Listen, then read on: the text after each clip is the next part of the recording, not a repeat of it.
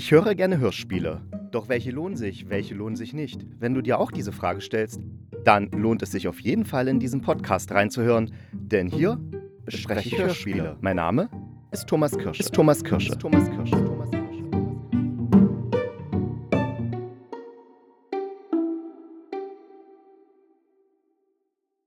Ja, hallo und willkommen zu einer neuen Folge des Hörspielkritikers. Und ich verbreche mein Sprechen, nee, ich verspreche mein Brechen, nee, ich verbreche mein Versprechen, was ich beim letzten Mal Tutentaten tut getan habe, dass es diesmal trashiger wird in der Folge, dass dieses Versprechen breche ich, denn heute kam eine neue Folge von Bastian Pastewka raus, hier kein Mucks, und da hat er die Kriminalreihe Kriminalrat Obermoos vorgestellt. Und da war ich so angefixt, weil das sind Mitrate. Krimis. Das heißt, da wird so ein, da ist so ein Typ, der Kriminalrat Obermoos, und der erzählt dann eben seinen Fall, der wird dann auch so als Hörspiel so dargestellt und dann ab einer bestimmten Stelle sagt er so, und jetzt müssten Sie eigentlich wissen, wer der Täter oder die Täterin ist. Also er spricht natürlich immer von Täter, weil damals wurde er noch nicht gegendert. Jedenfalls das müssten Sie jetzt eigentlich wissen, liebe Hörerinnen und Hörer. Und dann gibt es ein bisschen Musik. Und dann wird nach dieser kleinen Musikunterbrechung der Mörder, Täter oder beziehungsweise wie sich der Kriminalfall erklären lässt, aufgelöst. Und es sind eben immer so handfeste Sachen, die zur Lösung des Falls beitragen. Also nie sowas, äh, ja, ich vermute, der war es, weil der äh, schielt oder sowas. Nee, das ist immer ganz konkret benennbar, warum dieser Fall so gelöst werden muss, wie er dann gelöst wird. Das ist absolut vergleichbar mit diesen Krimi-Rätseln, die es früher in Zeitungen gab, also so meistens so in Fernsehzeitschriften, jedenfalls in meiner Erinnerung, als wir noch eine Zeitung damals hatten in den frühen Jahren. Da war immer Einmal am Freitag gab es dann immer die Teleprisma oder die Prisma. Das war so eine Beilage mit einem Fernsehprogramm für die nächste Woche. Und da war auch immer auf der letzten Seite ein Kreuzworträtsel, ein lustiges Witzbild, über das niemand lachen konnte und so eine kleine Kriminalgeschichte weil wo man dann, wenn man die aufmerksam gelesen hat, am Ende herausfinden musste, wer der Täter ist oder was passiert ist oder warum der und der der Täter sein muss. Und es ergab sich immer aus der Geschichte, wenn man richtig zugelesen hat, also richtig gelesen hat, dann wusste man das.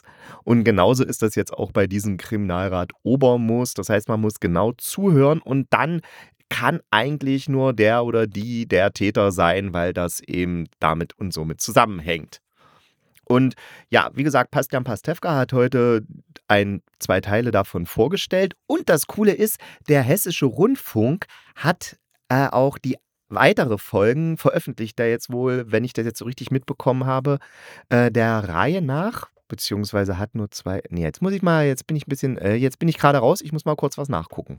Gucke, gucke, gucke, gucke, ja, gucke mal nach, gucke mal nach, gucke, gucke, gucke, gucke mal nach. Aha. Ah, nee, schade. Ich dachte, der Hessische Rundfunk würde alle 132 Folgen, die es vom Kriminalrat Obermoos äh, jetzt nochmal veröffentlichen. Aber wie es aussieht, hat der Hessische Rundfunk nur die ersten zwei, Fol äh, ersten drei Folgen veröffentlicht. Und zwar haben die die nicht einfach nur nochmal neu veröffentlicht, sondern haben dann so eine kleine Rahmenhandlung gebaut mit der Frau Felsenstein und der Frau Rettich. Und die beiden Damen kennt man eben auch aus dem ARD-Radio-Tatort, der in Frankfurt am Main spielt, weil die beiden dann auch immer über die Fälle von dem Haas, der eben da in Frankfurt die Kriminalfälle löst, so äh, sich unterhalten. Das ist dann eigentlich immer die Rahmenhandlung. Das hat dann sowas ja, so eine, so eine, so eine Plaudersituation und in der ist dann immer dieser Kriminalfall eingebettet. Und hier ist es praktisch genauso. Hier unterhalten sie sich eben, dass sie jetzt mal diesen Obermoos anhören wollen und eben bei diesem Krimi mitraten möchten. Aber scheinbar hat der Hessische Rundfunk davon abgesehen, mehr als drei Folgen davon zu machen.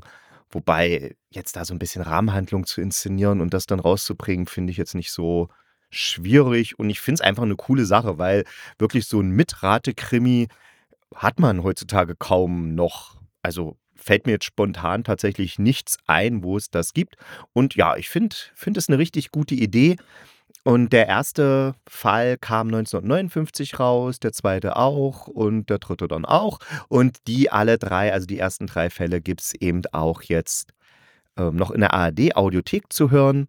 Ich verlinke die euch dann in den Shownotes. Und bei Bastian Pastewka, Bastian Pastewka, Bastian Pastewka gab es heute zwei andere Fälle zu hören. Ja. Wer war's? Wie geschah's? Was war los? Das Wort hat Kriminalrat Obermoos. Das ist schon ein cooler Einstieg. Und dann ist eben dieser Kriminalrat Obermoos gesprochen von äh, Heinz Schimmelfennig. Ach, Mensch, Bastian Pastewka hat die ganze Zeit über Heinz Schimmelfennig erzählt und ich kann mir den Namen nicht merken, obwohl Schimmelfennig echt ein schön zu merkender Name ist. Und der erzählt dann eben immer und dann, wie gesagt, wird dann so dieser Kriminalfall als Hörspiel eingespielt. Und wie gesagt, ich finde die Idee richtig gut, so eine Krimi-Mitratsendung, aber was ich nicht gut finde, die Krimis bzw. die Kriminalfälle ergeben, also zumindest die Lösung ergibt heutzutage zumeist keinen so wirklichen Sinn mehr, beziehungsweise ist nicht zwingend. Also ich werde jetzt tatsächlich die Enden der drei Kriminalfälle, die zu hören sind, hier verraten. Ich verrate aber nicht die bei Pastes Pastewka, die Kriminalfälle, was da das Ende ist. Das heißt, wer jetzt die drei Kriminalfälle anhören will, und äh, sich das Ende jetzt nicht versauen lassen will durch mich, der schaltet jetzt einfach aus. Wir hören uns dann am Samstag wieder und die anderen bleiben jetzt einfach dran. Bleibst du dran oder schaltest du ab? Schau mal, wie's dir ist. Also im ersten Fall Mr. Singh hörte nichts. Da bringt Kriminalrat Obermoos einen Bekannten, der ist Chemiker, äh, zu seiner Arbeitsstelle, weil der Chemiker wurde so mehr so halb bedroht. Er soll ein, so ein Firmengeheimnis verkaufen von der Firma, in der, die er, in der er arbeitet. Aber der Chemiker weigert sich natürlich und dann wurde ihm eben angedroht, naja, wir können können auch andere Seiten aufziehen, um an diese Formel zu kommen. Und dann bietet eben der Obermoos als Kriminalrat natürlich an, ja, ich ist schon spät, äh, du willst jetzt zur Arbeit gehen, ich begleite dich mal, dann begleitet er ihn und äh, der, äh, der Chemiker geht eben in diese, in diese Firma hinein.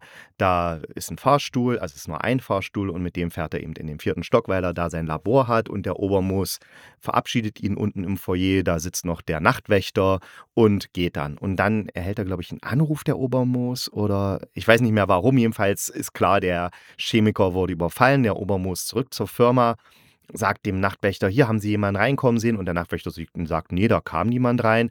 Und dann fahren beide hoch in, in, in den vierten Stock, also der Fahrstuhl ist unten im Erdgeschoss, beide fahren hoch in den vierten Stock und finden eben den Chemiker, aber der ist zum Glück äh, nur leicht verletzt, glaube ich. Und ja, und, und dann ist halt die Frage, wer war es? Also auf dem Gang, wo der Chemiker arbeitet, arbeitet auch ein Mr. Singh, das ist ein Inder. Und der ist halt verdächtig, dass er diesen äh, Chemiker überfallen hat oder eben der Nachtwächter, der unten am Empfang sitzt, ist auch verdächtig, dass er den Chemiker überfallen hat. Ja, und die Lösung des Falls ist dann so, der Fahrstuhl war unten, als der Obermoos ankam. Und der Nachtwächter hat gesagt, ja, es ist niemand vorbeigekommen. Das heißt, wenn der Chemiker am Abend hochgefahren ist in den vierten Stock, dann ist er im vierten Stock aus dem Fahrstuhl ausgestiegen und dann zu seinem Labor gegangen. Und wenn danach niemand mehr gekommen ist, müsste der Fahrstuhl ja im vierten Stock sein und nicht unten. Aber als der Obermoos kam, war der Fahrstuhl unten im Erdgeschoss. Und das ist dann der Beweis für den Obermoos, dass der Pförtner eben der Täter sein muss, weil er eben gelogen hat, weil der ist eben hochgefahren in den vierten Stock, hat den Chemiker überfallen, hat sich die Formel geklaut und ist dann wieder runtergefahren und deswegen war der Fahrstuhl eben unten. Und das klingt ja auch total logisch, aber tatsächlich habe ich in einem Haus gewohnt, wo der Fahrstuhl nach circa fünf Minuten, wenn der auf irgendeiner Etage war, immer automatisch unten in, nach unten ins Erdgeschoss gefahren ist. Und es hängt einfach damit zusammen, das war ein hydraulischer Fahrstuhl und zur Sicherheit macht man, fahren die einfach zur Sicherheit einfach nach einer gewissen Zeit immer wieder ins Erdgeschoss, wahrscheinlich um die Hydraulik nicht zu überlasten oder ja, dass sich das die da nicht abnutzt, wird ja da mit Druck gearbeitet und so. Und jedenfalls, die fahren dann einfach wirklich tatsächlich automatisch wieder zurück. Was ich mir aber vorstellen kann, also dass es 1959 noch gar keine hydraulischen Fahrstühle gab, sondern nur Seilaufzüge und Seilaufzüge bleiben einfach in der Etage, wo man aussteigt. Das heißt, da muss jetzt kein Druck oder so abgebaut werden und deswegen fahren die wieder runter. Nee, ich gehe jetzt einfach davon aus, 1959 gab es noch keine hydraulischen Fahrstühle und deswegen stimmt für, wenn man die Zeit betrachtet, in der das Hörspiel spielt, dann stimmt diese Erklärung. Aber heute wäre die Erklärung halt nicht mehr korrekt. Der zweite Fall Kriminalrat Obermoos. Dann haben wir den zweiten Fall vom Kriminalrat Obermoos und da ist die Erklärung dann am Ende, warum der Fall so gelöst wird, wie er eben gelöst wird, auch wieder für mich nicht so wirklich nachvollziehbar, weil im Endeffekt läuft alles darauf hinaus, dass in dem Zimmer, also es spielt halb sieben abends im, am 21. Dezember, das heißt es ist dunkel, aber in dem Zimmer war eben kein Licht und wenn kein Licht in dem Zimmer war, hätte der Täter nicht sehen können, was da passiert. Also muss der Täter gelogen haben. Aber da setzen schon mal zwei Sachen an. Erstens, äh, das spielt halt in einer Firma, ja, also da wird ein Safe ausgeräumt und eine Firma oder ein Bürogebäude liegt für mich eigentlich immer irgendwie in einer Stadt beziehungsweise in einer Straße, wo Straßenlaternen sind. Und wenn Straßenlaternen irgendwo sind, dann kommt auch von außen Licht rein. Das heißt, selbst wenn in dem Zimmer kein Licht ist, würde man immer sehen, was in dem Zimmer läuft, weil es ist einfach hell genug. Aber 59 war es vielleicht noch nicht so hell draußen auf den Straßen. Vielleicht war es da wirklich so, wenn dann kein Licht im Zimmer war, konnte man nicht sehen, was passiert. Und das Zweite ist, und das finde ich fast noch interessanter, es wird einfach davon ausgegangen, also die Folge heißt, wer hat gelogen? Da kommt auch ein Polizist mit drin vor in der Folge. Also neben dem Kriminalrat kommt noch ein Polizist mit vor, also ein Schutzmann. Und es wird einfach klar davon ausgegangen, dass ein Polizist nicht lügt. Das heißt, der, der, der, der, wird gar nicht als Verdächtiger mit einge, einge, eingedacht, äh, wird gar nicht als Verdächtiger geführt. Aber das ist vielleicht auch auf die 50er Jahre zurückzuführen, dass man da einfach niemals in einem Hörspiel das gemacht hätte, zumindest nicht in so einem Format, dass der, dass der Polizist, ja, der, der liebe Polizist, dass der ja lügen könnte. Weil könnte ja auch sein. Wenn, wenn nämlich gefragt wird, die große Frage ist, wer hat von den drei, vier Leuten, die an der Tat beteiligt waren oder beteiligt hätten sein können, wer hat von denen gelogen, also wer war es, dann kann ja auch durchaus der Polizist gelogen haben. Und Tja, oder er wurde bestochen, ja. Und das wird gar nicht eingedacht. Und deswegen ist auch hier die Erklärung wieder so ein bisschen, wo ich denke, okay, ja, das hat vielleicht 1959 und mit dem mit den Voraussetzungen, die ein Zuhörender in diesem Jahr, in dieser Zeit hatte, übereingestimmt, die Lösung. Aber heute würde man sagen, naja, nee, man kann sich das auch anders erklären, was da passiert ist. Der Polizist könnte bestochen worden sein und, die, und hat mit dem Täter halt zusammengearbeitet und deswegen das dann so hingedreht. Naja. Und jetzt noch der dritte Fall, Kriminalrat Obermoos. Der dritte Fall ist Punkt 7 Uhr und da ist es tatsächlich so, dass die Erklärung, die der Obermus findet, logisch ist. Und deswegen werde ich euch da das Ende jetzt nicht verraten. Nein, ich finde, das ist nachvollziehbar und deswegen, also, aber man muss sich mit analogen Uhren auskennen, also vor allen Dingen mit analogen Weckern. Analog heißt die mit Zeiger, ne? Also mit denen müsst ihr euch auskennen und wenn ihr euch mit denen auskennt, und nicht nur mit von eurem Handy geweckt wurdet, werdet oder beziehungsweise es noch kennt von früher, wie es war, mit einem analogen Wecker geweckt zu werden. Wenn ihr das noch wisst, dann könnt ihr diesen Fall tatsächlich lösen. Also Kriminalrat Obermoos, dritter Teil, Punkt 7 Uhr. Ist auch wieder eingebettet in so eine kleine Rahmenhandlung mit Frau Felsenstein und Frau Rettich. Das ist immer ganz amüsant gemacht. Dann gibt es eben die Geschichte dann kann man das, äh, das Rätsel lösen, den Kriminalfall, und dann wird am Ende erklärt, wie der sich löst. Und danach gibt es noch richtig coole so Musik.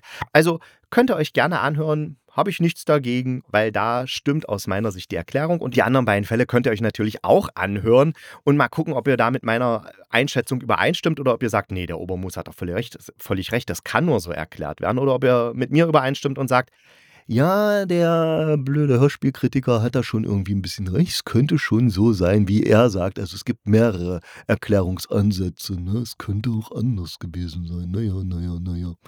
Ich weiß es nicht. Auf jeden Fall wünsche ich euch jetzt ein schönes Wochenende. Es wird bestimmt sonnig, heiß und wunderbar. Und äh, hört die Hörspiele an oder hört sie nicht an. Ratet mit oder ratet nicht mit. Macht, was ihr wollt. Ich freue mich auf euch. Wir hören uns wieder am Mittwoch. Bis dahin eine wunderbare Zeit. Und denkt dran, bleibt gesund und kugelrund. Dann beißt euch auch kein Pudelhund.